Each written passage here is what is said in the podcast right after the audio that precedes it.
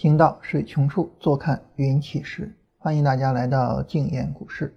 呃，昨天啊，这个因为大家第一天嘛，这个可能我们会比较关心这个我们对行情是怎么看的啊？那今天呢，这个到了第二天哈，这个行情怎么看的呢？我们昨天简单的聊过了。那这样的话呢，我们今天这个把扯淡的话题放在前头啊，聊完这个扯淡的话题呢，呃，我们再跟大家聊一下这个行情。嗯，先给大家看两幅这个挺有意思的图吧，然后我自己觉得挺有意思的哈。这个因为在写一篇文档啊，在所以在找资料啊，然后呢，在网上看到了这几幅图，呃，这几幅图是干嘛的呢？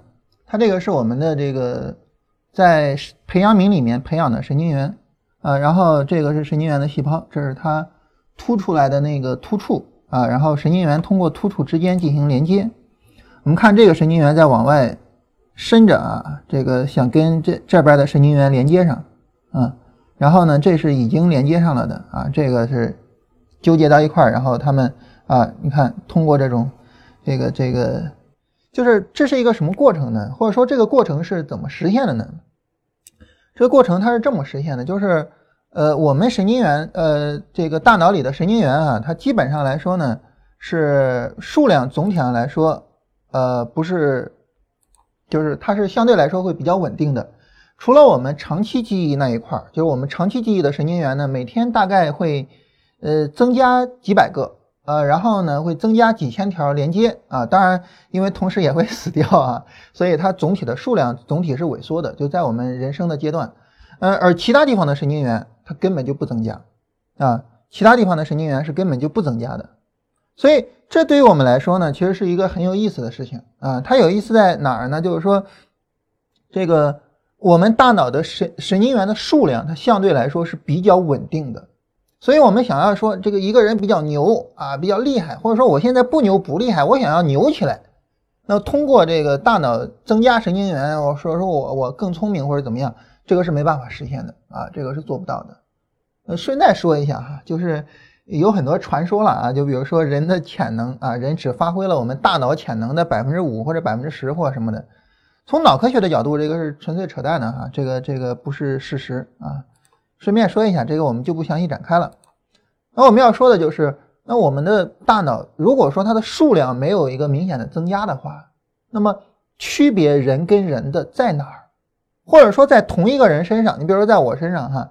那我读书的话呢，会会会效率会比较的高啊，可能很快的我就能够找到一本书的重点，找到它的逻辑展开的方式啊，所以在讲书的时候，大家会发现这个讲逻辑讲的比较多。但是呢，你要让我动手做个蛋糕，那就懵了，是吧？那就懵了。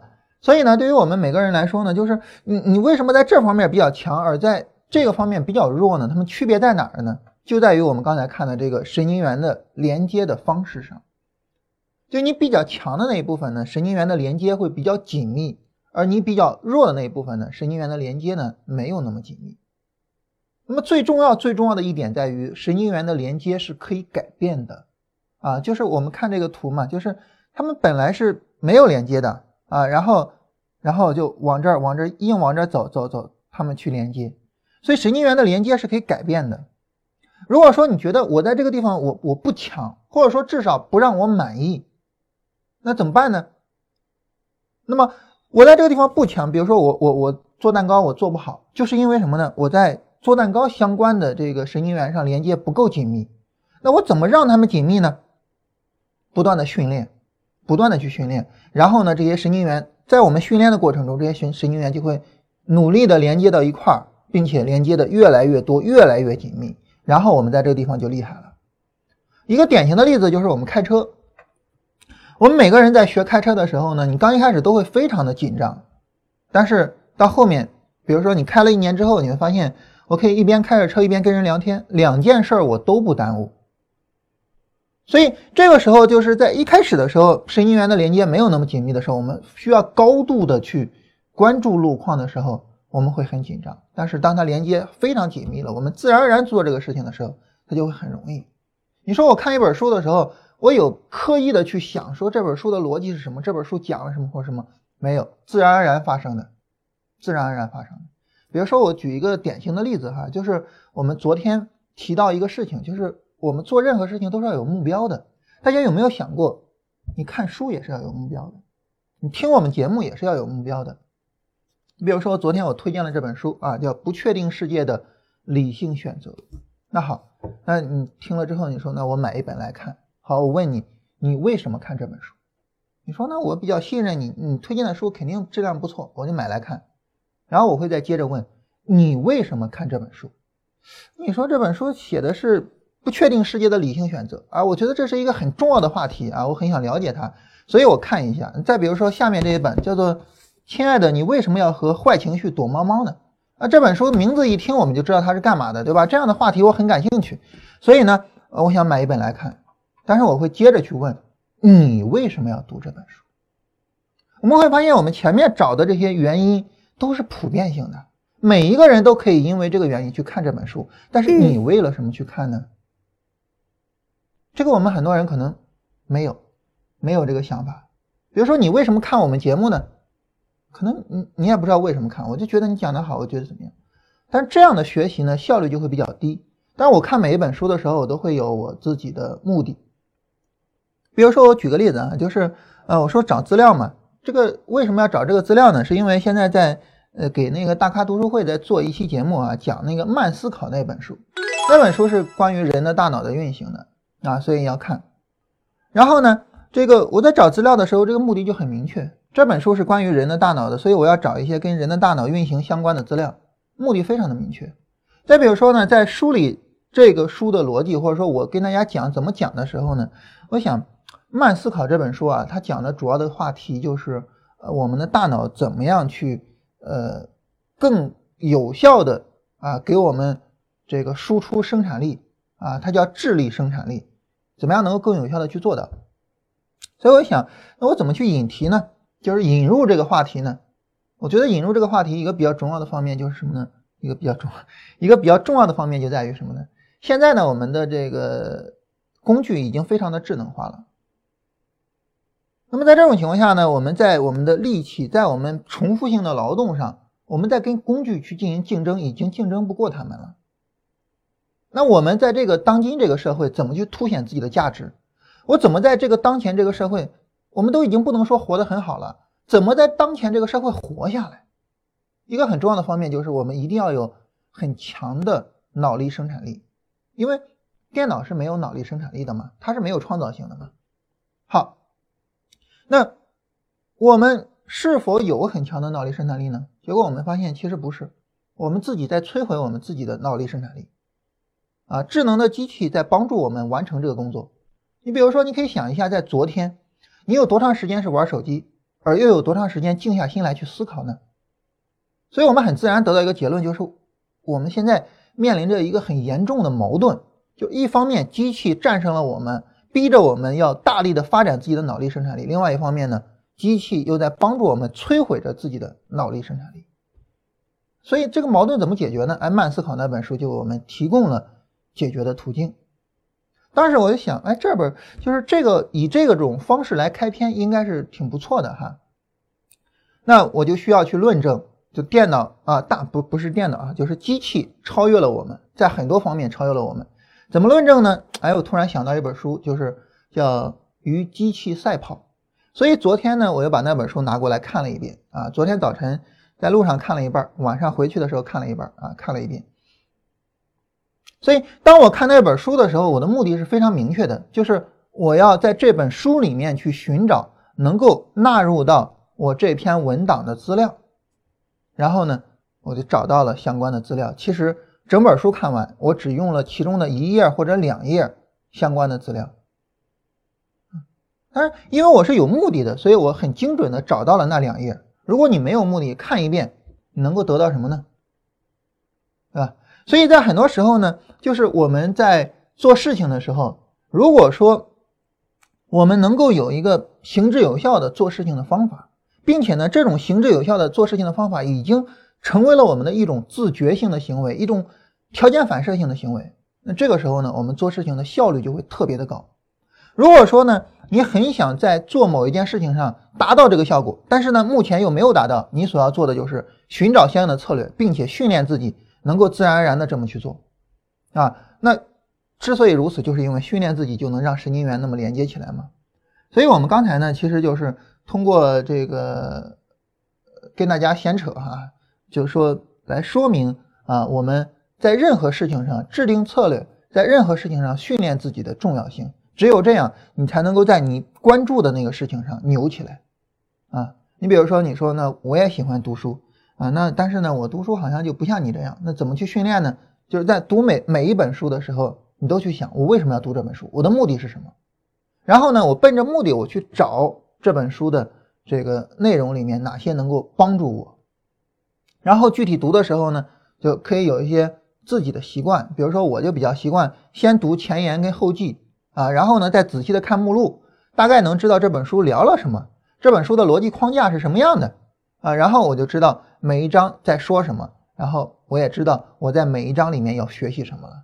这样的话，你这本书在你的面前就展示的很清晰，所以往往你读一遍就有别人读好几遍的效果啊。别人会说什么第一遍什么精细的读，第二遍粗读，第三遍找那些重要的部分精细的读。哪能有那么复杂呀？你一开始就知道哪儿要粗读，哪儿要细读了，你第一遍就可以这么来嘛？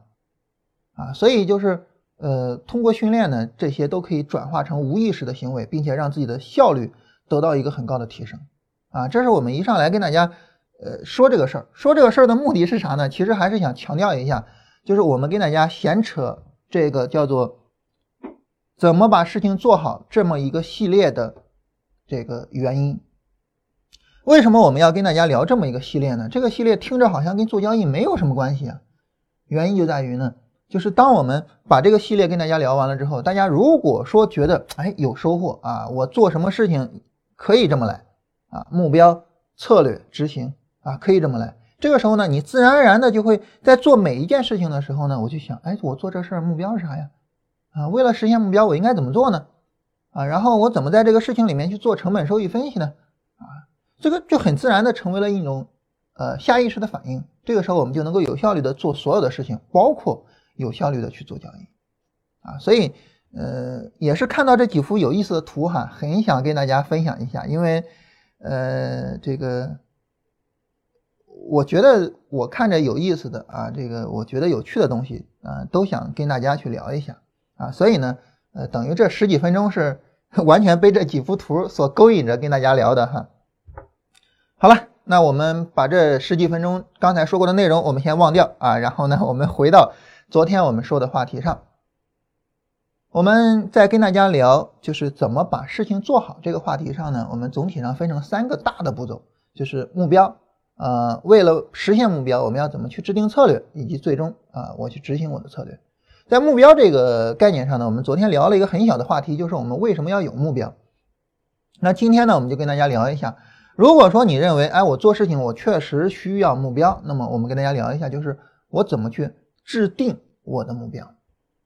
当我们去制定我的目标的时候呢，其实很重要的一点在于什么呢？就是我们每一个人自己的资源禀赋啊。所谓的资源禀赋呢，就是你拥有什么。你比如说你的这个学到的那些知识啊，比如说你的家庭背景啊，比如说你的人脉资源。那这些都是我们的资源禀赋，还有一些呢，就比如说我们的心性，啊，我们的性情，这些也属于我们的资源禀赋。我可以拿我自己来举个例子哈，就是我在前面的资源禀赋其实没有太多啊，学到的知识这一块还行啊，这个一般以上的水平啊，但是跟那些大师没得比啊。那家庭的情况那就没有了，人脉就更没有了。大家知道我这个性格啊，这个呃，对吧？但是呢，我在性情上或者说在心性上的资源，我觉得是非常的强的。强在什么地方呢？就首先一个，我我有我自己的很大的一个目标。其次呢，我有一个我我也不知道是怎么来的哈，反正就非常强大的乐观主义精神。我觉得什么事情我有困难没问题，我可以去解决它。所以对于我来说呢，我觉得就是嗯，当然我我。大家知道我们这个目标哈，就是我我希望呢，我们能够把这个商业模式给做成了啊。我们把商业模式给做成之后呢，就意味着资金呢，这个这个太容易了。然后方法，大家有很多人提供很多的方法去驱动这些资金，然后这个我们所有人都能在这个呃商业模式里面得到一个非常非常大的，可能我们很难想象的收益。所以我们很就是我一个很大的目标就是把它给做成了，当然这个很远很大，但是如果说没有这种。乐观主义的精神，如果说没有这种，就是你遇到了挫折，你能够毫不迟疑的马上站起来的这样的一种行为方式，那很难去实现它。所以在这种情况下呢，我觉得，呃，就是我有这种乐观主义的精神，我觉得也是很重要的。就是你的心性，也是资源禀赋中很重要的一点。那对于我们来说呢，就是当我们在定我们的目标的时候，很自然而然的啊，就是你要以这些现实条件为基础啊。你比如说，对于我来说，我不可能说我定个目标啊，就是我要拿诺贝尔奖，对吧？这个是完全不符合你的现实条件的。所以呢，那么当我们去定目标的时候，一定。要以我们的现有的条件为基础，我们讲我们怎么做事情哈。这个话题呢，它其实如果展开来，就是在现有的条件下，我们怎么寻求最优解。这一句话呢，它其实包含两个方面。第一个方面就是在现有的条件下，也就是说，我先接受、承认现有的条件。其次呢，是寻找最优解，也就是怎么做好事情。我们重点讲的是后面这句话，就是怎么寻找最优解这句话。但是呢，我们前面这句话我也需要跟大家强调一下，就是我们应该去接受现有的条件，这个很重要。对于我们很多人来说呢，就是我们不接受现有的条件。你比如说，我举个例子哈，就是所谓的救世主思维。啊，我希望这个青天大老爷帮我伸冤啊，或者是我希望这个呃老师你能够带着我把股票就做好了啊，我不需要自己有什么努力。这种思维呢，它其实都是我希望我能够获得超出现有条件的资源的一种企图，但这个是不可能的，没有任何一个老师能够彻底的挽救你。实际上反过来。啊，宣称能够挽救你的几乎所有的老师，最终都会害了你。所以呢，就是承认现有的条件，不去企图获取超出现有条件的啊这样的资源。那么这是第一步，这是第一步。我们要从我们的现有条件出发去定我们的目标。那么对于我们来说呢，就是呃，我觉得《遥远的救世主》里面有。一个词儿啊，这个提的非常的精致，叫做破格获取，也就是打破规则去获取。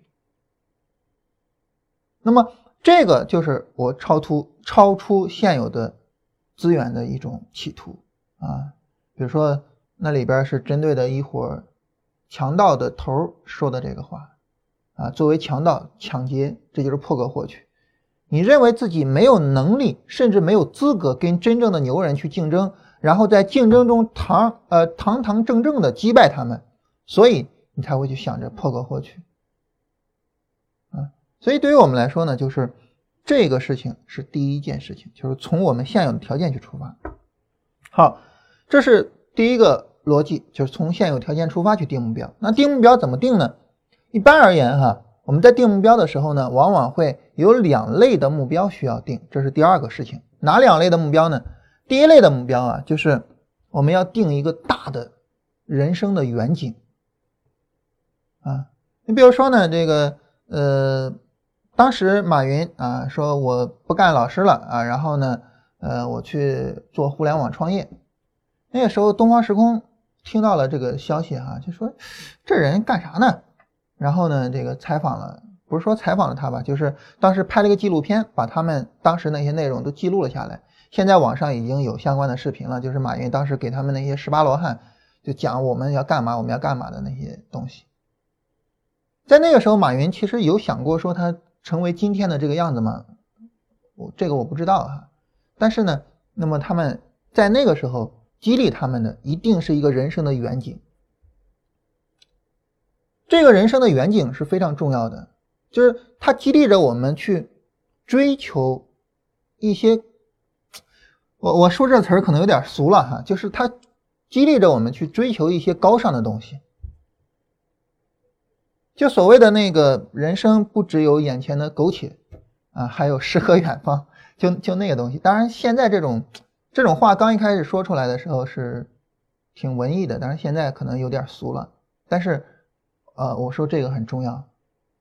当然，你的人生的远景可以非常简单，就是我的人生的远景就是，呃，我家庭过得很幸福，可以非常简单，也可以是我要做一番事业。其实这个无所谓，但是一定要有一个人生的远景的目标，就是我的整个的人生就是为了这个事情而付出的，一定要有这么一个东西。那对于我们来说呢，你比如说，就是把这个商业模式去做好。对于我们来说，就属于是一个远景目标的概念，嗯，它不是一个呃非常近的东西，它不是说我们现在就能够去处理的东西，它是一个远景目标的概念，嗯，那么这个东西呢，它激励着我们不断的去克服一个又一个的小困难，不断的去完成一个又一个的小目标，因为我们知道只有这样才能够走到那个方向去，就好比说，当我们脚底下走路的时候。你抬头一直看着一个目标，你放心，你走的一定是直线。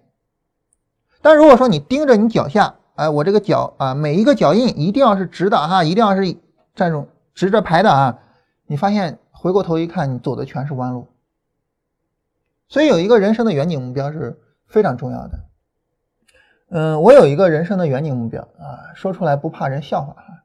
这个已经跟工作没有关系了，就说我自己的一个一个一个一个远景目标，就跟工作没关系，跟振兴、养琪他们没关系。就是，嗯，我我从农村出来哈，其实呢，呃，我们经常讲人生是一个叫做接力赛，就是你这一辈跑跑一段然后呢，下一辈跑再跑一段再下一辈再跑跑一段我的一个很重要的一个目标就是，我希望我这一辈子跑好几段。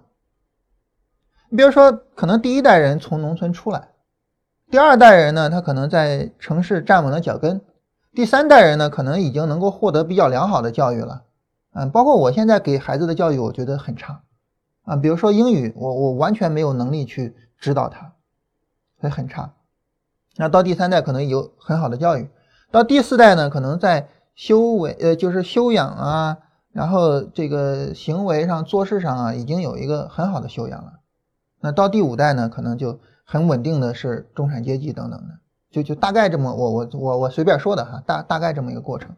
那我想的呢，就是我一次性的完成好几代的工作啊，比如说我积累了一个足够的财富，然后呃，可能能够保障我后面的这些孩子们，他们哪怕不那么努力的去工作。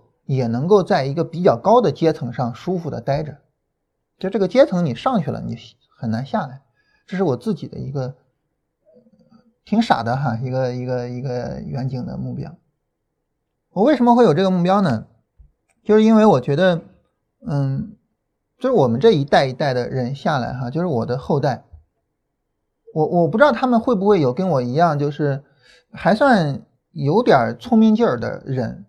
尤其是我不知道他们是不是能够有一个跟我一样这么努力的人啊！我真的是拼了命的在工作，就是我我不知道会未来会不会有一个这样的人。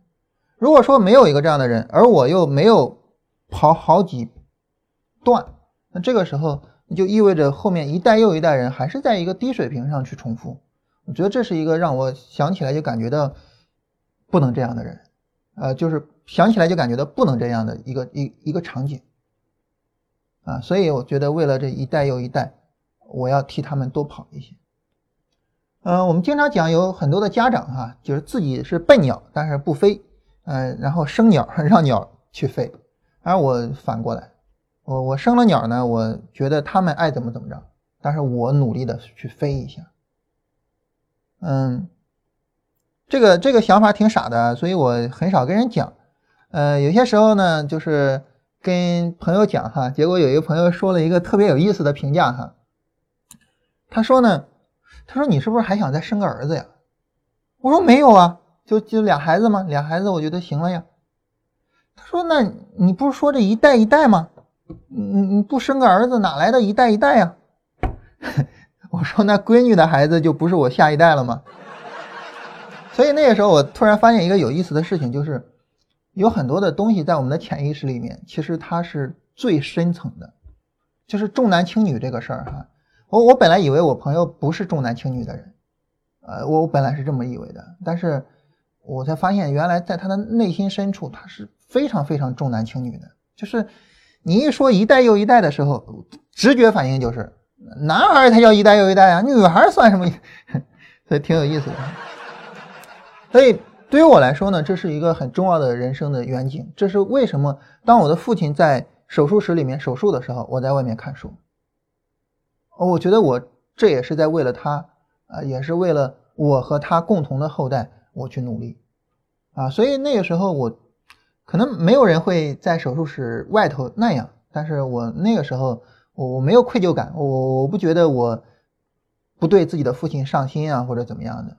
啊，我觉得我应该这样，啊，所以这是我觉得我对家庭的责任，也就是说呢，这个人生的远景是我对家庭的责任，做好那个商业模式是我对工作的责任，我对振兴的责任，对雅琪的责任，对我们所有会员的责任，我觉得这是我很乐意去背负的两个责任。啊，我甘之如饴，我我干得很爽。啊，所以这是我有那么有干劲儿的一个。很重要的原因就是我有这两个人生的远景啊，这两个人生的远景都让我愿意为之而付出我的所有，所以我觉得有人生的远景是非常重要的，就这种目标是非常重要的。我们不能够只看当下啊，只看当下就叫我们昨天说了应激反应，那就是自发的、自觉的，就是我有一个人生远景，我去追求它。所以这是设目标的时候呢，我们要有一个人生远景。当然，第二个呢就是。我们要有一些具体的目标，就是具体我们要去做什么。那好，那你你你要去实现这个商业模式，那你不能说我们这个这个下一周我们就实现它呀。那好，那我们下一周我们干嘛呢？啊，或者是我我未来的一年两年我要去干嘛呢？那我们也要有具体的目标。所以在设定目标的第二个逻辑上，就是我们要设定两类目标，第一类就是远景。第二类就是具体而细致的目标，啊，分成这样两类。好，那这是第二个逻辑啊。那具体而细致的目标，我们一会儿还要详细说哈，这个我们这儿就不展开了。第三个就是我们在设定目标的时候，一定要注意一点，就是这个目标啊，它是可执行的啊。什么意思呢？就是这个目标它是有意义的、有价值的。你是能够去追求的，它是明确的。你比如说哈，我说一个非常简单的例子，嗯，我问你说这个你为什么要做股票啊？我要赚钱，没了，就这些，我要挣钱。你说这是目标吗？当然哈，这也是目标啊。你你说这是不是目标呢？这当然是目标。但是你觉得这样的目标有什么可行性吗？或者说，那我为了这样的目标，我要去做什么呢？你会发现很懵，很懵。所以呢，我们在做目标的时候呢，一定要让这个目标具有可操作性。你比如说，我举一个例子，就是你说我有一个什么目标呢？我要设计一个交易系统，这个交易系统是什么样的呢？是抓单边的交易系统。好，这就是一个具体而明确的目标，你就可以去围绕着这个目标去做事情了。我跟大家举一个例子哈，就是当时呃元哥在设计他的系统的时候。我们知道，在设计系统的时候，你需要去做优化嘛？当时元哥就去做优化，然后他跟我说了一个他做优化的一个很重要的一个方面啊，或者说一个很重要的思路，可以跟大家聊一下，大家看看能不能去借鉴哈。他说呢，嗯，我看到了这个几个单边，单边的行情，然后呢，我就去复盘。当我复盘的时候呢，我先复这些单边，我看看这些单边有没有抓住。抓住了，我再付其他的，我看看我为了抓这几个单边付出了什么代价。如果没抓住，行了，直接就不要了。为什么呢？因为我设计的就是抓单边的交易系统。如果说这样的交易系统，我最后搞什么筛选条件，搞什么什么的，单边没抓住，那我设计它干嘛呢？对吧？你要搞的就是抓单边的系统啊，最终单边没抓住，你抓了一大堆的烂行情，那有什么用呢？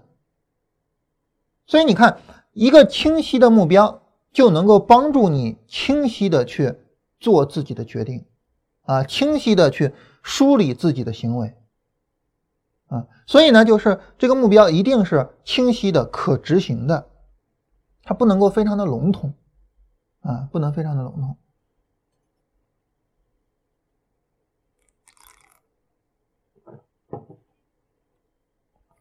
好。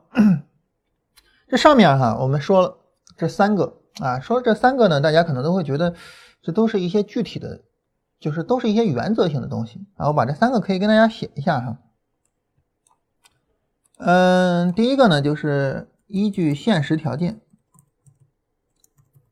啊，然后呢，不企图超出现实条件。第二个呢，就是呃，设定两类目标。啊，一类呢就是人生远景，啊，然后呢和一些具体的啊这些目标，然后呢就是设定具体目标的时候，嗯，那么目标需要是清晰的，有可操作性的。好，当我们说这些的时候，哈，这个我们都会发现呢，这个它是一些原则。啊，这三个都是原则。这种原则性的东西呢，我一听有道理，但是我在具体使用的时候，我不知道该怎么用。所以呢，第四个我们最后一个了哈，我们很明显要跟大家聊一个能够具体去用的东西，能够具体去用的方法。怎么具体去用的方法呢？就你看，假如说啊，假如啊，我们设定了一个较长期的。清晰的目标，比如，呃，我们就说在股票里面，这个这个在市场中赚到钱吧，啊，准确一点啊，我们在市场中赚到大钱啊，我们设定了这么一个目标。当然，我们刚才说这个目标其实不是太清晰哈，但是我们假如说我们就设定了这么一个目标，这个时候呢，那么我们需要。分解这个目标，然后呢，分解为一个又一个小目标，然后具体做这些小的事情。当一个又一个小的事情、小的目标完成，我们这个大的目标自然而然就完成了。所以这是第四个内容啊。我们今天要讲就讲这四个，就怎么设定目标，就这四个原则。前面三个是大原则啊，这。具体第四个呢，是一个非常细致的方法，但大家一听哈，说你这个方法也不算新鲜啊，这个我们从小老师就告诉我们啊，要设定小目标，对吧？但是老师有告诉你怎么去设定小目标吗？你比如说，我有一个目标，这个目标呢就是期末考试考一百分那这个目标我要拆解成一个又一个的小目标，怎么拆解？怎么去拆解，这是一个非常重要的事情。如果说你能够把它拆解好，那么很自然而然的呢，那么你就能够去给它分解成一个又一个有效的小目标，然后我们就可以去做了。如果你拆解不好，那么这个时候呢，其实是没有任何意义的。所以现在就有一个问题，就是怎么拆解，这就是我们今天要讲的一个具体的方法。啊，也就是拆解大目标，拆解成小目标的方法。大的目标看似遥不可及，而一个又一个的小目标是我们具体可以做的。但当我们具体做这些小目标的时候，我们自然而然就实现了那个大的目标。怎么拆解呢？一个很重要的方法叫做逆推啊，就是反着去推。所谓的逆推是什么意思呢？就是当我们去思考问题的时候，我们总是习惯了从已知条件去推。我们想要的结果，但是呢，我们有一个其实跟它相搭配的思维方式，就是我们从我想要的结果倒推回来，然后呢，我看看我是不是在倒推的过程中，它所需要的条件全部都是我具备的。如果不是，我就继续倒推，一直倒推到所有的条件都是我具备的，这个时候这个题我就算是解开了。我跟大家举一个很简单的例子哈，嗯，就是我们家孩子现在是在上小学二年级啊，所以呢，我跟大家举一个二年级的这个例子啊，我们来看一下倒推在解题的过程中是一个什么概念。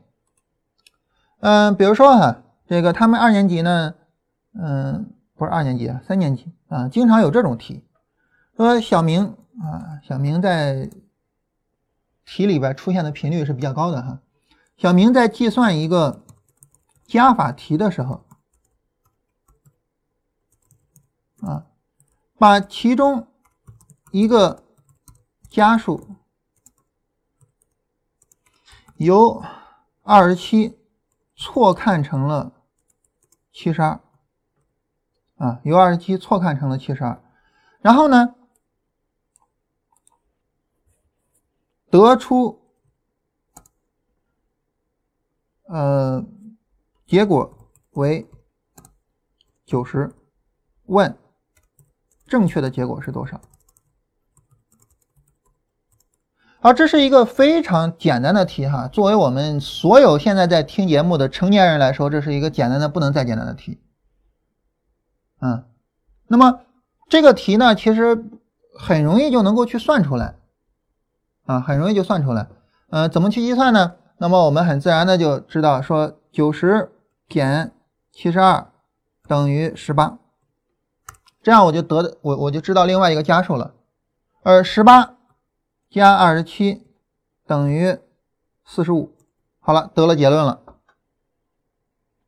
正确的结果是四十五。但是问题是。我们很自然的得到了这样的一个解题过程和结论，但是这个解题过程和结论是怎么来的呢？怎么来的呢？当我这么问的时候，你可能一头雾水，这这这这这怎么来的？我我我也说不清楚。但是你这么算肯定是对的，就正确结果一定是四十五，肯定是对的，你放心，肯定是对的。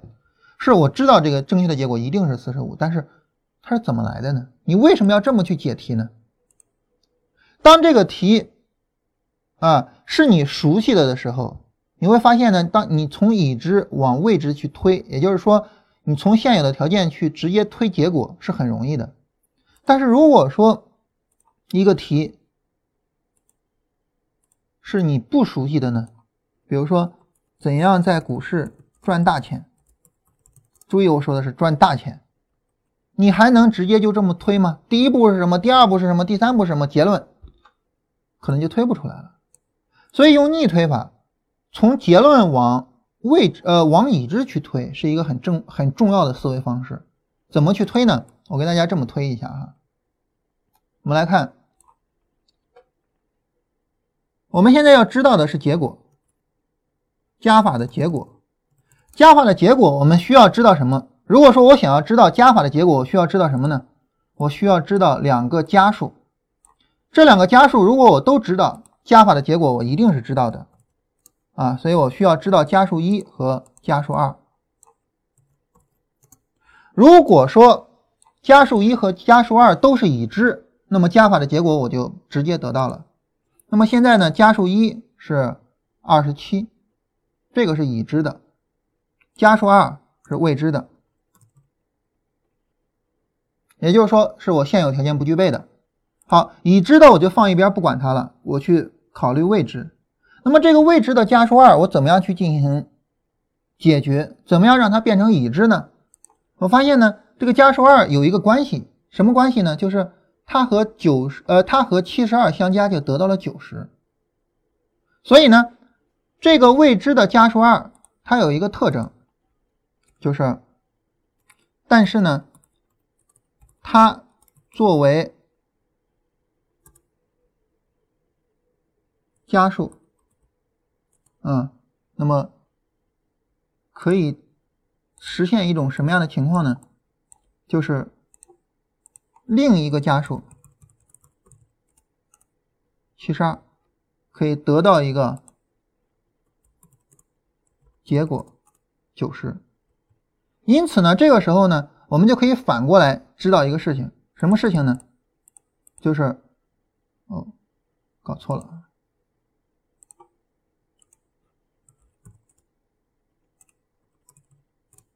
我们就可以知道一个什么事情呢？就是我们知道，如果说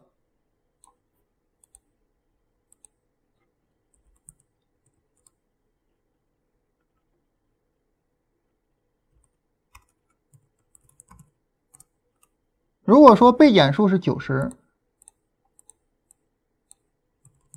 减数是七十二，那么我们是能够得到这个未知的数字的。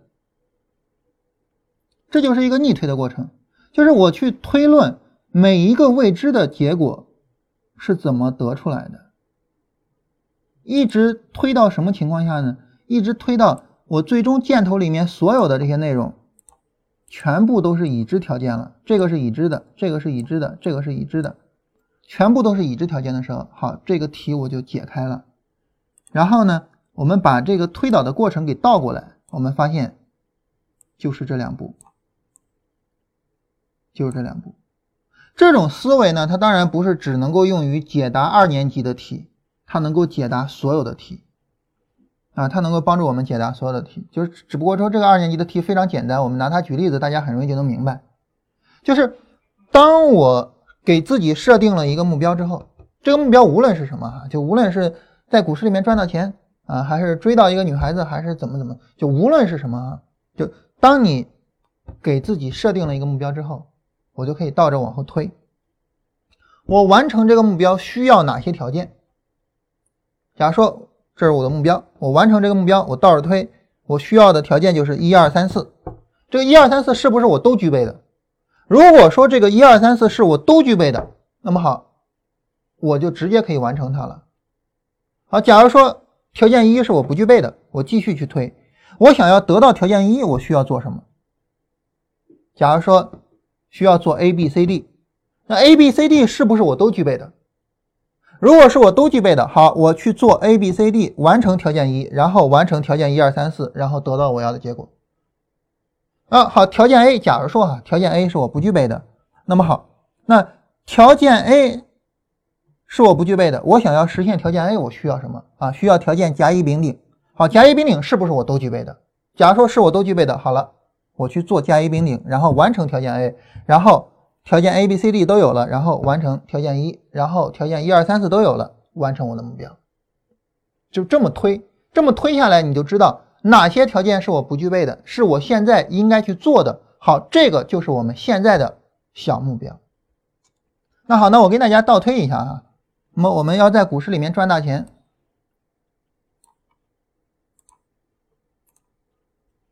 在股市赚大钱，而这个时候呢，那么我们需要怎么做到呢？我们发现呢，有两种可能性，哪两种可能性呢？啊，第一种呢就是小本金大盈利。什么叫小本金大盈利呢？你比如说，你就一万块钱，但是呢，你一年翻个十倍，你翻个几年，你你你就厉害了，对吧？一年翻十倍啊，一万块钱一年到十万。啊，两年到一百万，三年到一千万，四年到一个亿。好了，四年以后你就赚到大钱了，对吧？咱们假如说赚一个亿是大钱，四年之后你就赚到一个亿了，这是一种实现途径。第二个呢，就是大资金小盈利啊，比如说我操作这个一个亿的账户，然后呢，我一年挣个百分之三十啊，然后呢，我也是一样，三年之后我就挣一个亿了。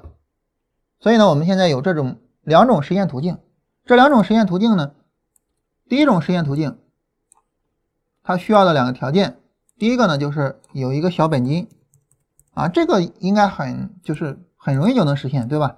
这个我们谁兜里边没点钱呢？第二个呢就是大盈利的方法，也就是说稳定的一年挣十倍的方法。第二个呢就是需要大资金。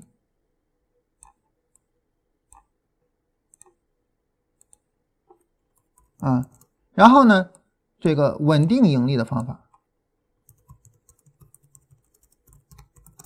啊，需要大资金稳定盈利的方法。好了，那么这个时候我们来看哈，当我们去看这两个的时候呢，我们去到这儿的时候，我们就可以去分析了。分析什么呢？就是小资金、小本金，我们是否具备？具备。好，这个条件已经满足了。大盈利的方法我们具备吗？不具备。所以我们就要去想，我怎么去实现大盈利的方法，这样就可以再去做分解，明白吧？大资金我们现在具备吗？不具备。所以我们也要去想，我怎么去实现大的资金。稳定盈利的方法现在具备吗？不具备。所以我也要去想，我怎么去实现稳定盈利的方法。所以这就是当我们分解了之后呢，我们就可以去想这些具体的事情啊，我们叫具体而微的事情，而不是就空想着我要去挣大钱。好了，我们继续往下分解。大盈利的方法，就小小本金已经具备了，小小本金就不用再分解了，就不用再管它了。大盈利的方法怎么去实现？怎么实现呢？这个说实话，我做不到哈，所以我就不讲了啊。大家如果说有谁能做到的话，嗯，你就直接做到。然后呢，因为你能够做到大盈利了，你又有小本金，你就可以去实现小本金大盈利，然后就能在股市赚到钱了，好吧？但是很很可惜啊，就是我做不到，我也不知道怎么做到，所以这个我就不讲了。那这这边我们来讲大资金，大资金我现在没有。我现在没有，但是我怎么才能有呢？好，大家知道呢，我们给大家提供资金，对不对？啊，那对于我们来说呢，是这样，就是我们公开反复说的是，如果是会员的话啊，然后你做这个自己的交易系统的设计，做自己的交易系统的设计呢，然后做好了这个设计之后，啊，你递交给我们，我们检验通过，然后你做模拟，做模拟发现跟前面是差不多的。我们就会给一百万的账户，然后呢，一百万账户做一年效果能行，我们就会给五百万的账户，五百万的账户再做一年效果能行，我们就会给千万级别的账户，然后后边就一路上去了。所以这是一个大资金的一个一个实现路径。然后呢，如果说你说那我就不愿意花那个会员费啊，然后呢，这个大家如果说啊自己设计出来交易系统了，你自己做了实盘，比如说你做两年实盘，然后呢，你把交易系统递交上来，然后我们去对那个实盘记录，呃，发现一笔一笔的都能对得上。好，我们直接给一百万的实盘账户。这是无论是会员也好，还是非会员也好，啊，我们都会给这种给一百万账户的这个途径。当然，一百万不算大资金，但是一百万账户能做好了五百万的，因为我们正儿八经的账户最低是五百万哈，给五百万的啊，然后一千万的啊，然后几千万的，那那这就算大资金了，对吧？所以大资金这个东西呢，你现在没有。但是呢，它很容易实现，而且呢，就是如果说哈，如果说大家自己做两年实盘，你是完全量化的交易系统做两年实盘，这两年实盘效果比较好，其实你可能根本就不用我们，你你就随便找任何人，你比如说你开户的期货公司，对吧？啊，你说你你看我这两年做的啊，完全按照量化的交易系统做的，你能不能给我介绍资金？你放心，他一定给你介绍。就这是百分之百的事情，他一定给你介绍。就到时候可能你都不需要我们。所以在这个市场上，哈，资金永远不是问题。你想，银行的理财每年百分之六的利息，多少人在做？私募，咱们国家这么多私募，哈，大家知道私募现在的规模多大了吗？现在私募所有的私募加在一起，也就正儿八经的发产品的，哈，所有私募加在一起已经有十万亿了，什么概念？就所有的人都在追求利润，只要你能够带来利润，所有的人都会去这个拿着资金去支持你。我跟大家说过一个呃什么事情呢？你比如说现在元哥在做实盘，我假如说啊，当然这不是乌鸦嘴在咒他哈，假如说元哥到了清盘线了，好了不能做了，不能做了怎么着呢？行，你回去你再继续研究啊，你再把你的方法再优化，优化了你再递交，递交能行了马上再给你账户。不是说你做把我们一个账户做坏了，给我们赔了钱了，我以后就不搭理你了。不是的，在交易这个市场上，哈，真的就是所有的期货公司也好，所有的这个私募也好，什么的，大家没有人去去去在意那个东西的。你你过去做的无论有多么失败，你过去无论毁了多少钱，你放心，只要你能有盈利能力，马上所有的资金扑过来找你。所以在这个市场上，大资金呢其实是不用担心的。啊，所以呢，我在这儿我就直接写一个我们能解决，好吧？但其实呢，除了我们，所有人都能解决，好吧？啊，我们解决啊，我们给大家解决啊，这这这是我们公开的承诺啊。然后呢，但其实我还是那句话，所有人都能够帮你解决，只要你有盈利能力啊。有一句话叫什么来着？就是呃，反正只要你够强，然后全世界都会帮你。那那广告词儿还啥的，我忘了咋说的了哈。反正当你能力强的时候，你会发现资金根本不是问题。所以好，OK，那么到这一步上。这个我们解决了，好不好？当我们在这一步上解决了之后呢，那么我们会发现呢，我们只有一个没有解决的，就是它，它还没有解决啊。我们怎么去解决它呢？一个稳定盈利的方法，说白了，它是一个什么呢？就是一个稳定盈利的交易系统，对吧？啊，一个稳定盈利的交易系统。那这个交易系统我们没有解决，那这个稳定盈利的交易系统怎么去处理呢？我们需要两个方面的东西，这两个方面的东西呢，一个是深刻的市场认知，啊，还有一个呢，就是我们花时间，然后呢，花时间、精力、智慧去做设计，这是这两个方面。好，现在我问这两个东西，深刻的市场认知你有没有？啊，我们假如说没有哈，咱咱咱们把情况想的悲观一点。那么时间、精力和智慧你有没有呢？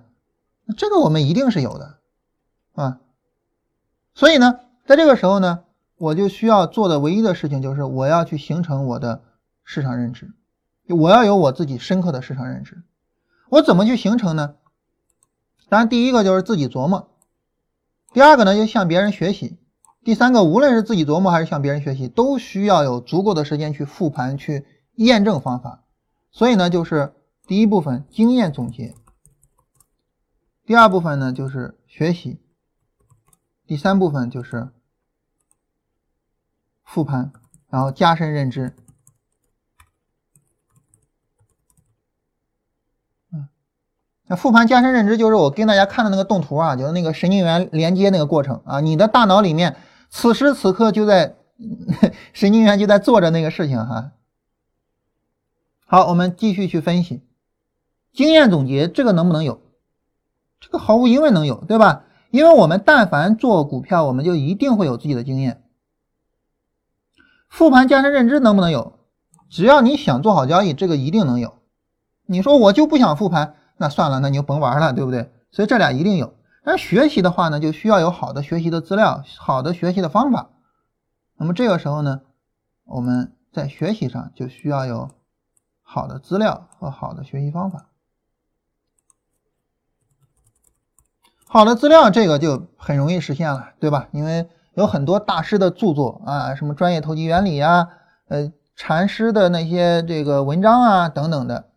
那么好的学习方法啊，我们现在在跟大家讲做事情的方法，我觉得就是补充这个方面啊，就是补充这个方面。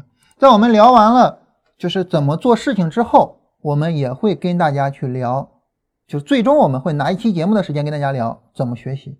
就学习作为一个事情，它是独特的，我们专门去聊一下。好，假如说到这一步上，所有的条件都具备了，好了，我们会发现呢，我们在这儿条件都具备了，这个条件具备了，啊，那深刻的市场认知就具备了嘛？时间、精力、智慧都具备了。当这五个条件都具备的时候，我们发现能够在股市赚啊，还有一个这儿的资金条件啊，这等于是六个条件。当这六个条件具备的时候，我们发现。我们在股市赚钱所需要的所有条件，我们都具备了。那好，那我去做就可以了。我去做怎么做呢？我从底下倒着推。刚才我们说了哈，就是逆推，逆推完了，从底下正着往这儿来，就是我一步一步要做的事情。换句话说，就是我一步一步的小目标。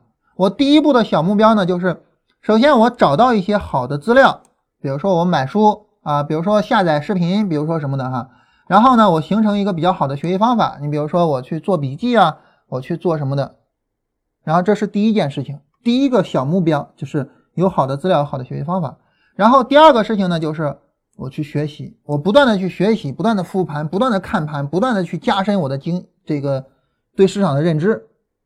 当我有了足够的市场认知之后呢，第三步倒推呢，就是有了深刻的市场认知了，我去找那个高概率的那一个特征，高概率的那一点，找那一个点，我把它设计成交易系统，我付出我的时间、精力、智慧，我去搞我的交易系统。好了，交易系统搞出来了，大家既可以找我们来解决资金问题，也可以你自己做个实盘，然后去找别人解决资金问题。当这个问题解决了，好，大资金你就能够去拿到，拿到大资金，你就能够在股市里赚到钱了。所以一步一步的倒推过来，这就是我们要做的具体而微的小的目标。所以第一件事情做什么，第二件事情做什么，第三件事情做什么，就很清晰。当你一步一步、一步一步的这些所有的事情都做完了，好了，你最终的目的就实现了。这就是我们今天跟大家说的第四点，就是怎么样去分解一个大的目标，然后把它分解成一个又一个小的目标，然后去实现它，就是通过这样一个过程。啊，我觉得在这一步上啊，聊到这一步，我们就已经不是说一个呃理念的问题，或者说原则性的问题，而已经是一个啊实战性的问题了。就是你在做其他的目标的时候，你也可以这么去做分解。做完分解之后，你就知道我一步一步、一步一步的要去实现什么了。我在上高中的时候啊，那个时候呢。嗯，我读到了一篇文章，是写周迅的。那个时候，周迅呢出了一个专辑叫《飘摇》啊，我飘啊飘，摇啊摇那个哈。然后呢，这个呃那篇文章应该也是一个通稿了哈，就是就是吹周迅是是多厉害多厉害。在那篇通稿里面呢，其中就呃就说周迅在他刚刚十八岁的时候就说我要在他那是二十四岁还是多少岁我忘了哈。我要在二十四岁的时候发一个专辑，所以周迅当时他是怎么想的呢？说，假如说我在二十四岁要发一个专辑，就意味着我在二十三岁呢，我可能会认识一些制作人，我可能会去呃做一些相关的准备，然后会有一些歌到我的手里面，就是就是，然后再往前推呢，就是我可能二十二岁的时候，我可能会学习一些声乐的东西或者什么，然后再往前推就是二十一岁、二十岁的时候。然后十九岁的时候我要做什么？然后我现在要做什么？当他这么倒推过来之后呢？他说周迅那个时候突然发现我的时间很紧张，然后就抓紧开始去学习，然后开始怎么样？啊，那个文章给我留下了很深刻的印象啊，以至于我到现在还记得。啊，那是很惭愧哈，我一直到上了高中，我看了这篇文章，我才知道原来这个世界上有一个东西叫倒推，就是我从我的目标。倒着推，推到我现在应该做什么？这个事情，反正你像我们家孩子啊，我我现在就在跟他讲这个东西。当然他说我听不懂啊，他直接跟我说我听不懂。我说听不懂没关系啊，慢慢学。但是我真的觉得这个东西在小学的时候也就应该教，在小学的时候就应该教，就是这种倒推的这种东西，就它是一个解题的过程，它不是直接告诉你这个题你就这么做啊，不是这样的。他告诉你整个的过程是怎么来的。你比如说，我跟大家说啊，我说你就你要去读书，你要去走那些大师走过的道路，然后你要设计交易系统。大家可能有点懵啊，我为什么要这么做呢？然后我们今天这么一聊，你就知道了我为什么要这么做。就这样一倒推就很清楚。所以我我我们的教育啊，我们教小孩子的东西，都是在告诉他们你要做什么，你要做什么，你要做什么，然后这么做就是对的。但是我们很少告诉他们你为什么要这么做。好了，再回到读书上。我们很多的书呢，它都是在告诉我们，就这个呃什么根据呃定理什么什么什么推导出来什么结论什么什么什么都是这样，但是很少很少有什么书会告诉我们这个问题是怎么出现的，当出现这个问题的时候，人们是怎么想的，然后呢，根据这么去想，我得到了一个什么结论，我这么去做，去做了之后，哎，有效还是无效？无效哪儿无效？我我怎么去修正它？然后一步一步是怎么发展到现在的？好，现在我们怎么做？这样就整个发展历程就很清晰。比如说之前我跟大家聊过一本书哈，叫《重症之王：癌症传》，那本书就这么写的。就最一开始人们是怎么认识癌症的？其实，在早在四五千年以前，就是埃及的那个时候的医生，还有古希腊的那个医生，他们就已经发现了癌症。啊，那时候他们认为癌症是因为人体里边那个黑水凝结而成的。那么当我们一步一步看这个发展历程的时候，很自然的呢，那么我们就能够去有我们自己的想法，很自然的就能够去激发我们。但如果说你就告诉我就这么做啊，这个比如说癌症就应该这么治啊，就完了就就结束了，那我怎么有自己的想法呢？再比如说像技术分析，整个技术分析发展的历程，你会发现，你去研究整个技术分析发展的历程，对于你去思考怎么做交易是非常有帮助的。就这个历程其实是一个倒推的过程，就是你去看那个历程是一个倒推的过程。怎么这么说呢？因为当前我们处的这个节点是结论，至少是当前的结论，而我们从最早最早出发，其实是从已知到这个结论的，所以这个过程就是一个倒推的过程。我们看这个过程，我们才能够理解当前这个结论是怎么得出来的。比如在一开始的时候。啊，那时候当然人们就瞎做嘛，然后各种什么南海泡沫啊，什么什么的，对吧？然后大家知道牛顿也在南海泡沫里面赔了钱啊，然后牛顿当时还说了一句非常著名的话，呃，流传到今天，说我能够计算出来，呃，这个星体运行的这个规律，但是却计算不出来人性的疯狂啊！人们都用这个来批判人性的疯狂，其实扯淡，这跟人性的疯狂没有任何一毛钱的关系，唯一的原因就在于。牛顿不具有股票投资的专业知识吗？你不具有股票投资的专业知识，你做股票失败理所应当啊，对吧？包括那牛顿这个没有种苹果的知识，所以被苹果砸到脑袋，这理所应当啊，很正常啊。当然这事儿是假的了，是人编的啊。但是开个玩笑啊，就是说这是理所应当的事情。所以在一开始人们做股票的时候就乱七八糟的，没有谁去去去想我要怎么做。我要去怎么去形成比较深刻的市场认知？那后来呢，就有人开始去搞了，去形成深刻的市场认知了。谁呢？我们知道查尔斯道吗？对吧？搞那个道氏理论。尽管道氏理论是我们最早总结出来的关于市场的一个分析，但是你有没有发现它很牛逼、很厉害？厉害在哪儿呢？它厉害在就是一直到今天依然非常有效，一直到今天我们还在跟大家讲道氏理论。所以这是查尔斯道那一套，我们开始形成了一些市场认知了，然后大家就发现第三步啊往下，他就发现我操你这一套市场认知啊，它有点怎么说呢粗糙，主观性太强，不量化，不量化就具备了一些问题，就是有些时候得这样的结论，有些时候得那样的结论，太乱了。所以呢，像波浪理论意图量化道氏理论，再比如说指标啊，人们开始搞出来各种各样的指标出来。然后搞了指标之后呢，就发现这些指标太零散，它不是一个整体。所以在七十年代的时候，就有人搞出来了系统交易的方法啊，最知名的就是呃海归交易法，从进出场的技术条件到资金管理，到整个风险管理的过程，整个交易理念面面俱到。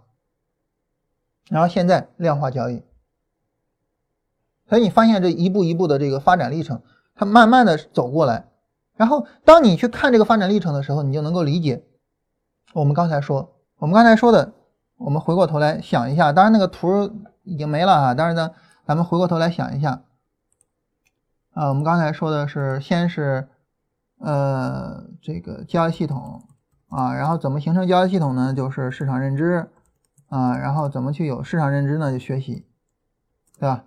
当然我们刚才说那个道氏理论。啊，然后这种不够量化的东西，然后指标这种走向量化的东西，啊，然后交易系统啊，然后量化，呃，你发现没有？它两个就是一个倒推的过程，你把这个倒过来就就是它了，对吧？你把这个倒过来就是它了，所以就是你发现你去看一个学科的发展历程，你对它的认知是非常深的，啊，是会非常深的，你就你就知道我现在学习我应该怎么学习。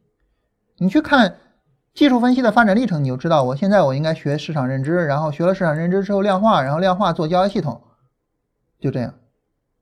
而且学了这个过程之后，你就知道量化的必然性。量化在整个技术分析的发展史上就是一个必然的。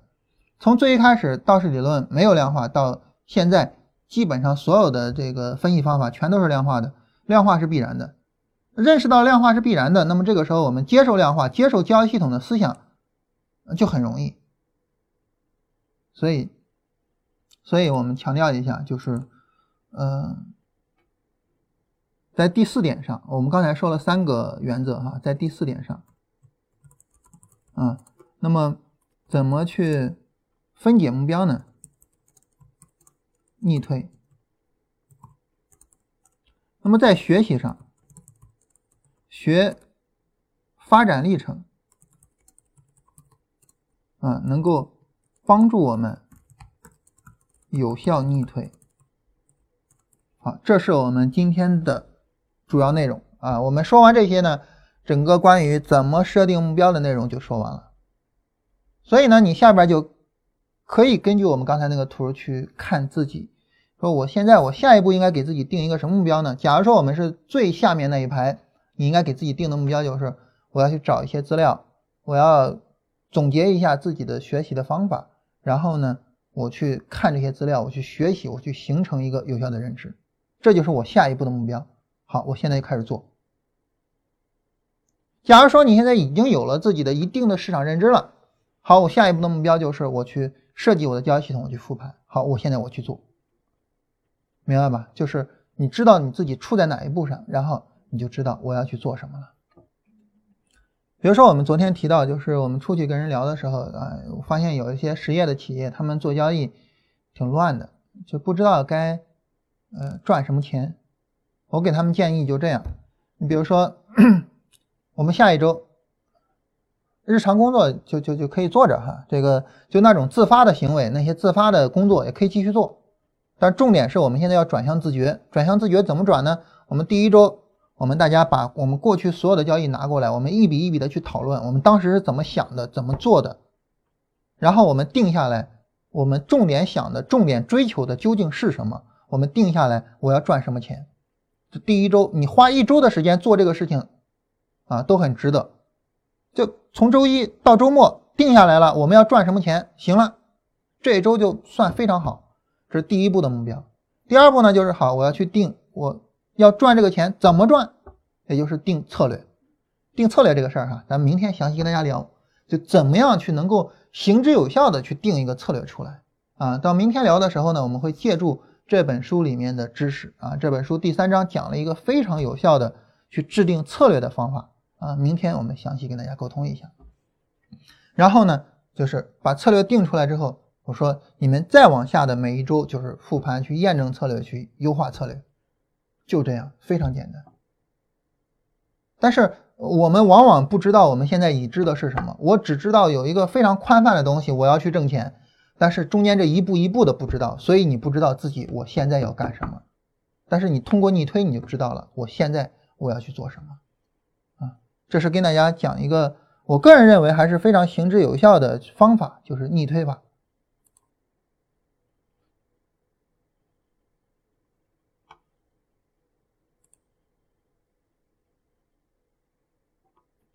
好，那么，嗯，我我们说了哈，这个，呃，跟大家每天扯完蛋之后啊，跟大家每天看看行情啊，看看行情呢，这个在这个过程中，大家有什么问题可以给我们发一下啊。然后这朋友说这个理论时间有点长，这个很抱歉哈，这个我我们就这样。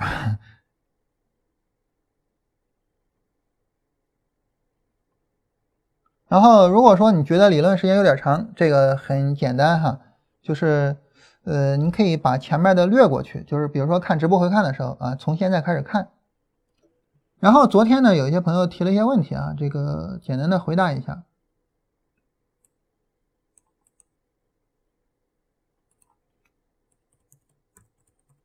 嗯，他说这个刚才说啊，三十分钟现在等等空仓的时候操作什么个股呢？就关于空仓的问题，就假如说我现在空仓的问题，那这个挺有意思哈。今天早晨呢，正好有一个朋友问我这个问题，他说：“你看现在哈，大盘呢很明显没有一个波段回调。假如说我现在没有股票啊，然后呢这个个股走出来波段回调，而且它还有买点了，我应该怎么办？你要知道，现在个股有波段回调有买点，就说明它比大盘弱。它比大盘弱，你说我买还是不买呢？”啊，我说我关于这个问题，我是这样的一个态度啊，这样的一个回答方式啊。我们假如说我们做了中小板哈，我们以中小板为例来说一下我们看哈，那么从中中小板的角度来说呢，那么这个地方有一个回调，你在这儿卖掉，然后在这儿回补，这个我我觉得我还可以理解，没问题。但是无论如何呢，你现在不应该空仓。如果说，假如说在当前这个时间点上你空仓了，就有两个原因。第一个原因呢，就是你没买啊，最晚在这儿回补吗？你没买啊，或者是在这底下买的时候你没买。总之就是你在前面没有买，这是第一个原因啊。也就是说，我我我我们用一下逆推法，好吧？就是现在空仓，两个原因。第一个原因呢，就是之前没买。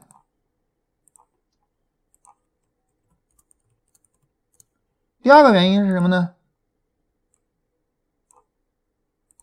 第二个原因是买了卖了啊，比如说我买了啊，我也买了，买了之后呢，比如说我在这儿或者在哪儿的时候，我害怕我就卖掉了。好，那么为什么之前没买？解决这个问题，解决之前没有买的问题，以后有了买点能不能买？解决这个问题。第二就是没有明显的顶部结构，为什么卖了？解决这个问题。不要去解决现在空仓的问题。当你去解决现在空仓的问题的时候，你会发现你很尴尬。尴尬在哪儿呢？如果说后面这市场有回调，然后一个上涨一个背离，你还没有什么利润呢，然后暴跌，你怎么办？你怎么办？没办法弄，对吧？所以呢，你解决现在空仓的问题是一个错误。如果说你说我现在空仓，我要去买，这是一个错误。但是如果说你解决了我之前为什么没有买呢？无论是从心理上解决，还是从方法上解决，在以后市场出回调的时候，你都没有问题。如果说你能够去解决我盲目的卖掉股票的问题，无论是心理上还是方法上解决，那么在以后的操作中也都不会出问题。但是你去解决现在空仓的问题，你在操作中就会出问题。所以，我我我在回答这个就是空仓怎么办这个问题上呢？我不是说就是你空仓了你就应该怎么办，而是说我们回头找，你看这就是逆推法的用处啊，它不是说只能在一个地方去用，就是跳出问题看问题，这就是自觉，这就是自觉。如果说一个老师，你比如说你问他，哎，你说我现在空仓应该怎么办呢？他无外乎就是回答你啊，要么你就是现在去买股票，要么就是你继续保持空仓，这就是直觉，这就是自发的反应。这种答案是没有意义的，有意义的答案就是跳出问题看问题，有意义的答案就是自觉，就是我不就这个问题而去讨论这个问题，我去真正深刻的去讨论你这个问题，这才是有意义的啊。所以这是总体上关于这个现在空仓这个事儿的一个总体的回答，无论你什么原因哈。总体上跟大家做这个回答。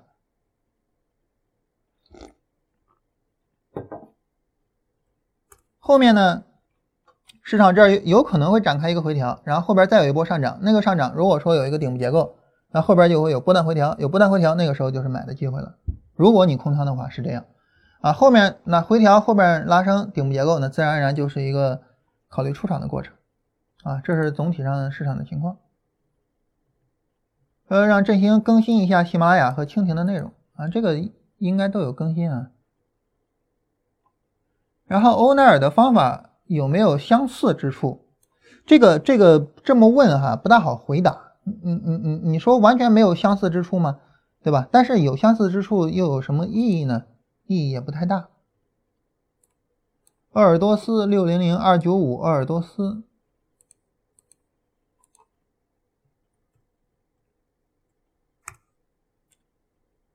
鄂尔多斯的这个走势啊，嗯，八月十七日入场，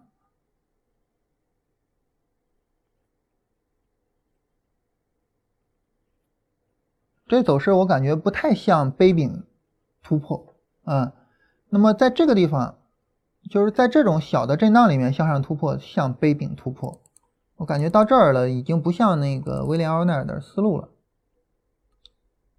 它的思路就是有一个圆弧底，然后在圆弧顶的呃，在圆弧底的高位上有一个横盘，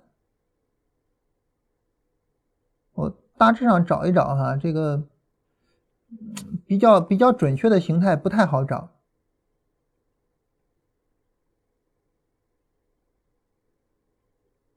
不是太好找啊。就是说，它感觉这个也不像是欧奈尔的形态。那对于我们来说，这个市场就是一个上涨，然后一个回调，上涨一个回调，两次回调，然后这个有背离啊，或者是有底部抬升，可以去做操作。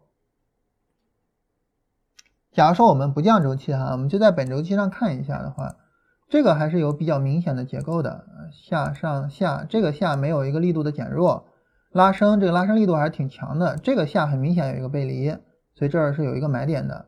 这儿呢，到目前为止就是一个下一个上的过程，嗯，那么再等一个下出来，大概在日线上就能够看出来是这样。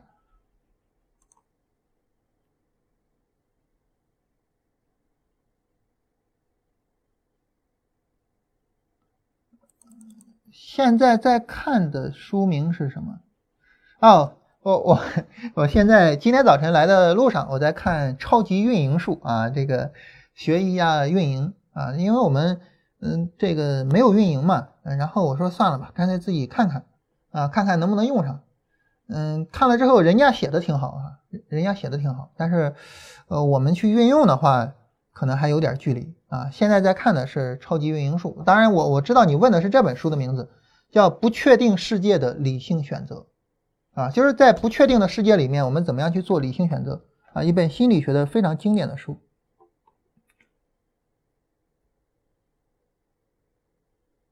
呃，发现日线上机会啊，然后三十分钟进场啊，三十分钟是背离进场还是死叉就可以？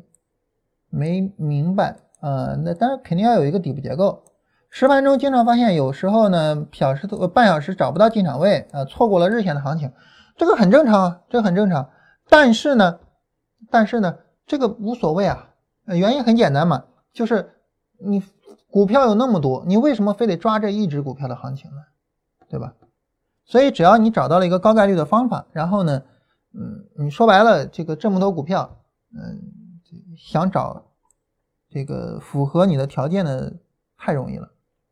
拿到资金之后，收益怎么分啊？这个我们我们自己的资金，我们给百分之三十的收益啊，也就是说，嗯，比如说那一百万，我们给百分之三十的收益，呃，我们接的别人的资金。我们给一半的收益，比如说我们跟客户谈的是百分之三十，那你拿百分之十五，我们拿百分之十五啊。如果按照日线操作，六零零八二八七二，六零零八七二，按照日线操作，七月二十八号开仓。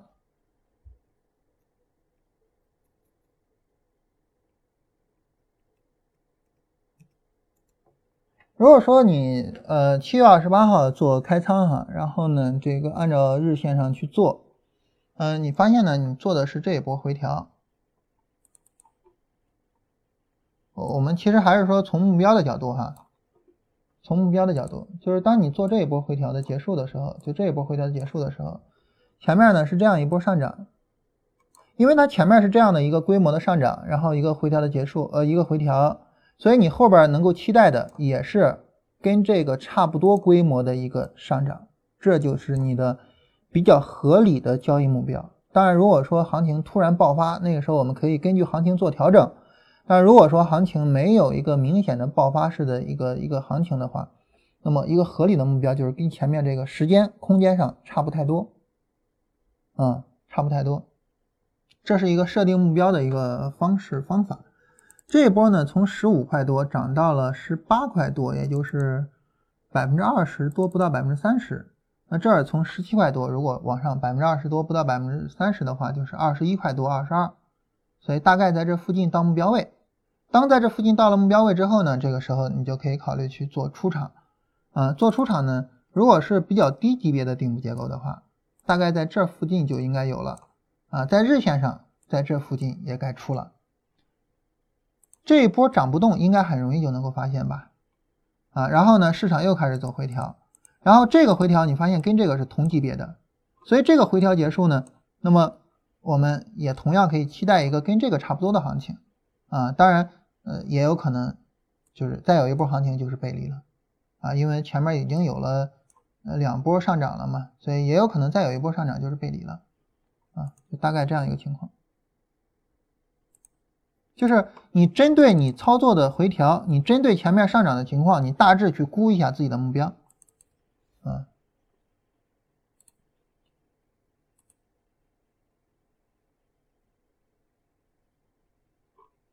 好，大家看一下有没有什么其他的问题哈？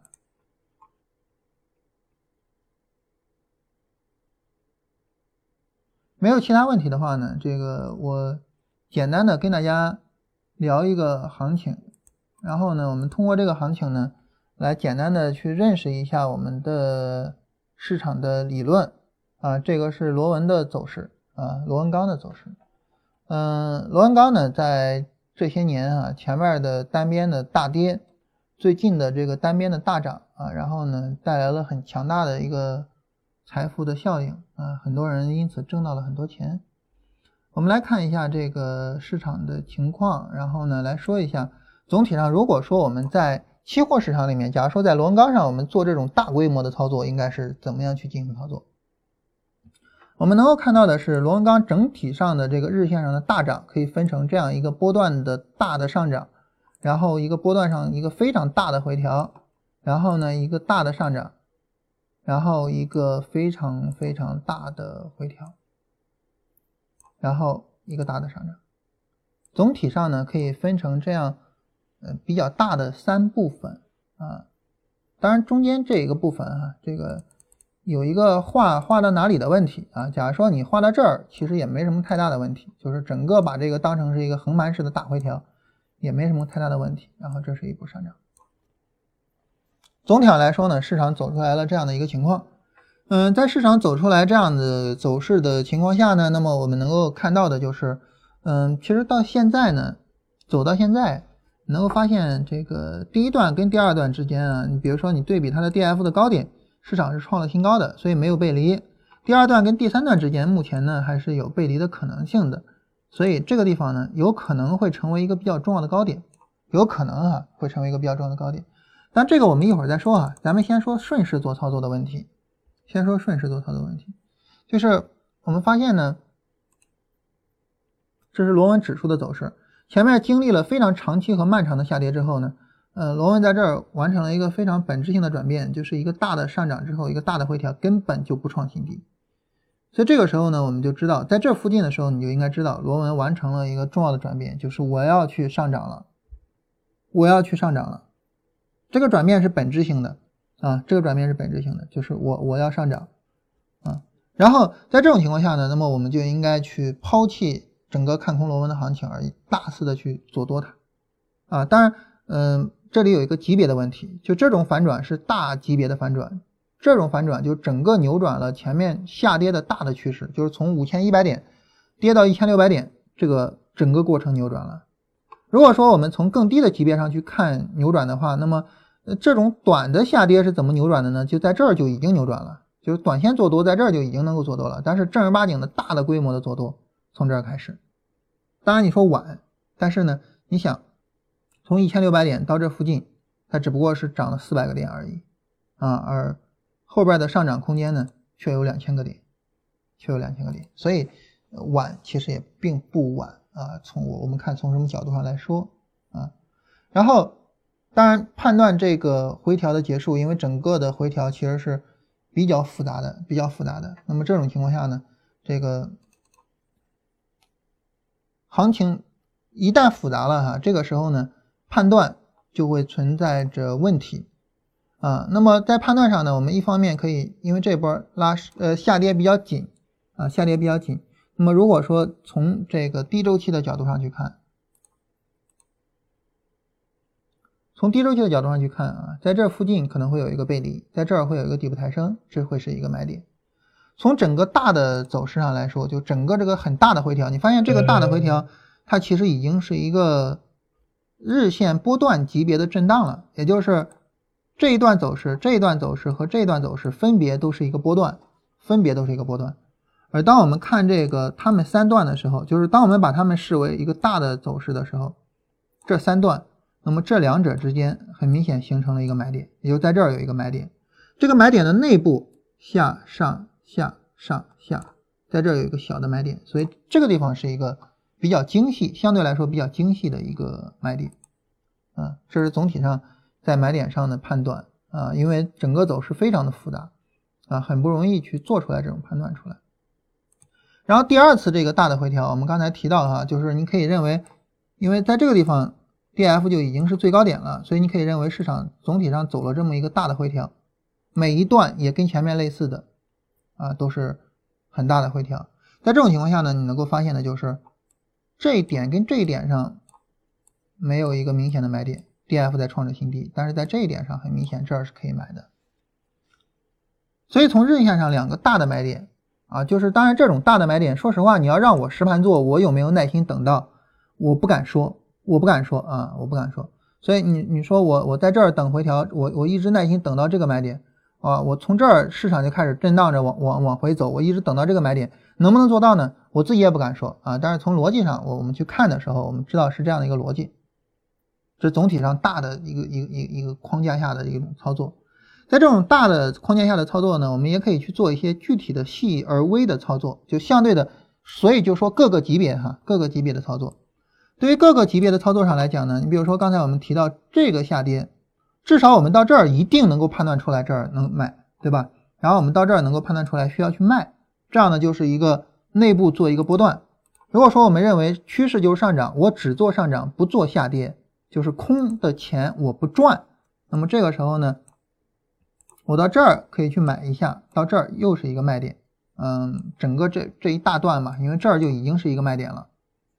好，还是一样，这个空的钱我不赚，我只赚上涨的钱。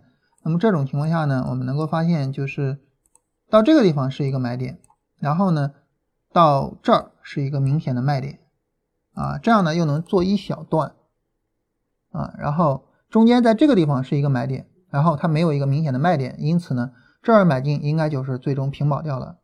然后我们在这儿买，在这儿是一个明显的卖点，就这是做里面做小的行情是怎么做的。那么如果说我们做更小的行情的话，比如说就这一段上涨我去做它，假如说我们做小时图，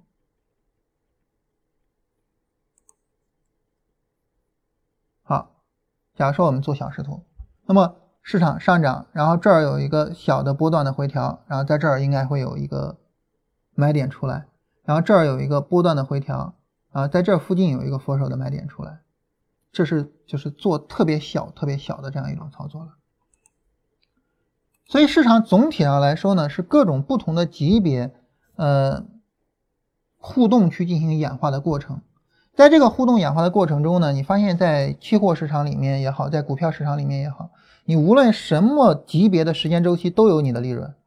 如果说你做这种超大规模的时间周期，啊，然后你在这儿去买，或者你到在这儿去买，我觉得到这个地方可以卖了，因为已经是一个有很大背离的情况。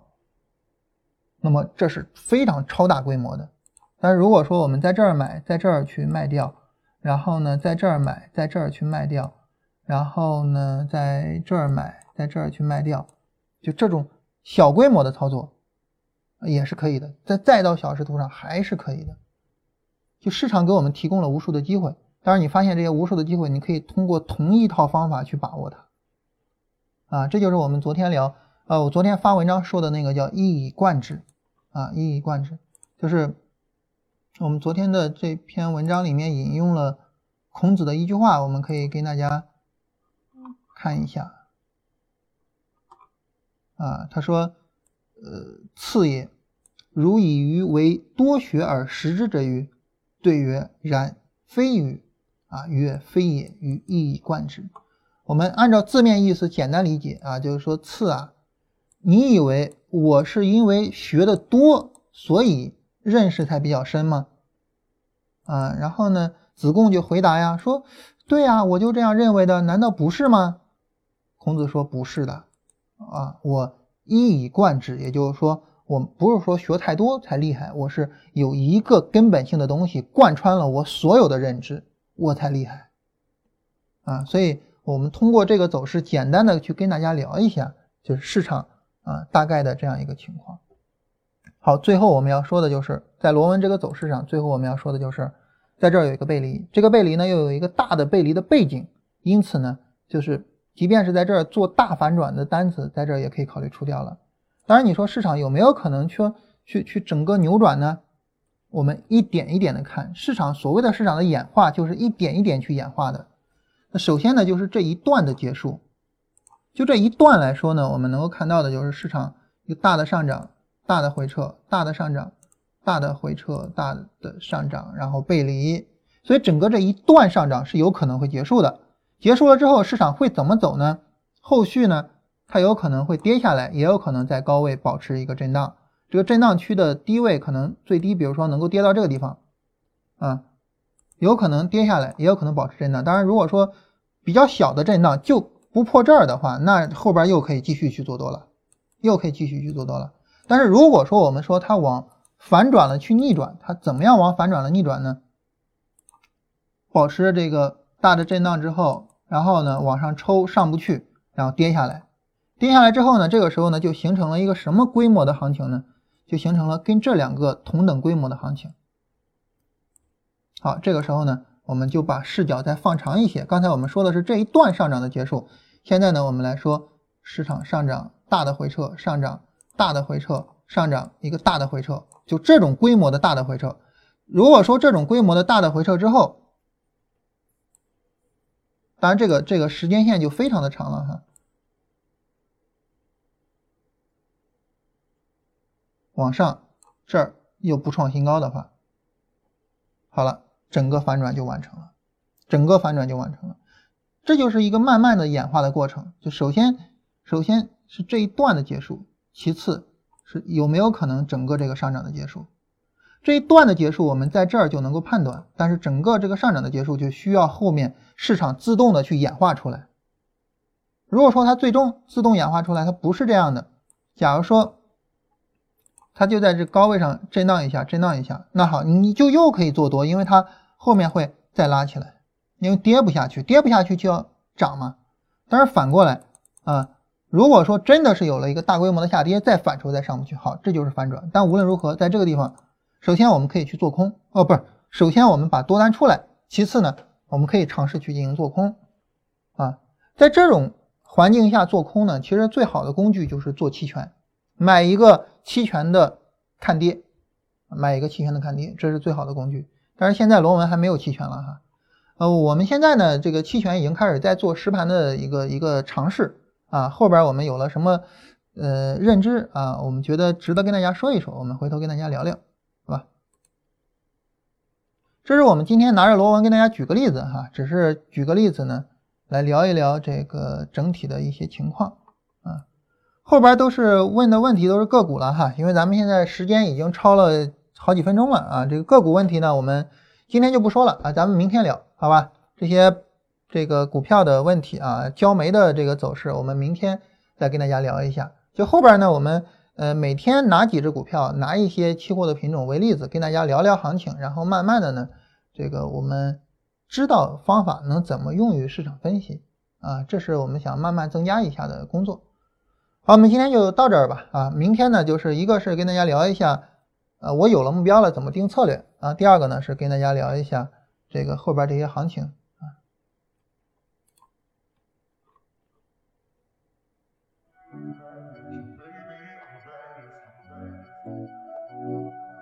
Now I'm out here looking like revenge, feeling like a the best I ever.